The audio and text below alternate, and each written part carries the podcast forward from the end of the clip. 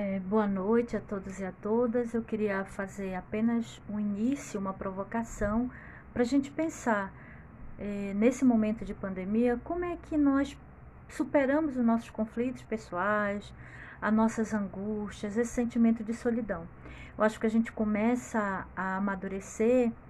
e pensar que a gente pode, junto é, em redes afetivas e colaborativas,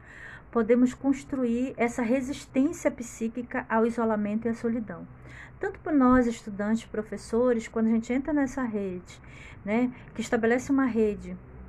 de afetos, de partilha, isso faz com que a gente possa ser mais forte juntos, que a gente possa distribuir essa carga né, energética negativa e transformar isso em sentimento de solidariedade, de positividade, de vontade de estar junto, de vontade de partilhar, de vontade de conhecer e estar com o outro.